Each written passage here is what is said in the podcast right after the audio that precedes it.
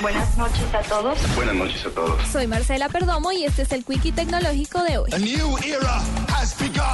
Un grupo de investigadores de la Universidad Estatal de Carolina del Norte en Estados Unidos desarrolló un pequeño insecto robótico que estará equipado con herramientas especiales para ser enviado a zonas de desastre y ayudar en trabajos de rescate. El BioBot tiene forma de cucaracha y cuenta con características de este insecto como la capacidad de sobrevivir ante graves emergencias. El pequeño robot lleva una mochila equipada con un micrófono y un rastreador para encontrar cualquier señal de vida en caso de un desastre natural. La idea de los del cyborg es poder enviar un pequeño ejército del BioBot a lugares de difícil alcance para poder encontrar sobrevivientes en medio de emergencias gracias a su novedosa tecnología.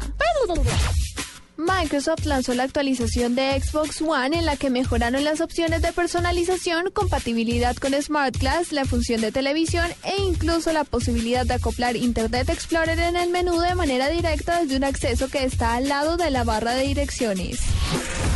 Medios internacionales aseguran que WhatsApp se encuentra trabajando en una nueva actualización que permitiría a sus usuarios desactivar el double check azul que permite ver cuándo los contactos leyeron los mensajes. La red social Facebook reveló que 500 millones de personas utilizan actualmente su servicio de mensajería mensualmente, por lo cual los directivos de la empresa se declararon satisfechos por hacer una mejor experiencia para los usuarios. Para la nube, Marcela Perdomo, Blue Radio.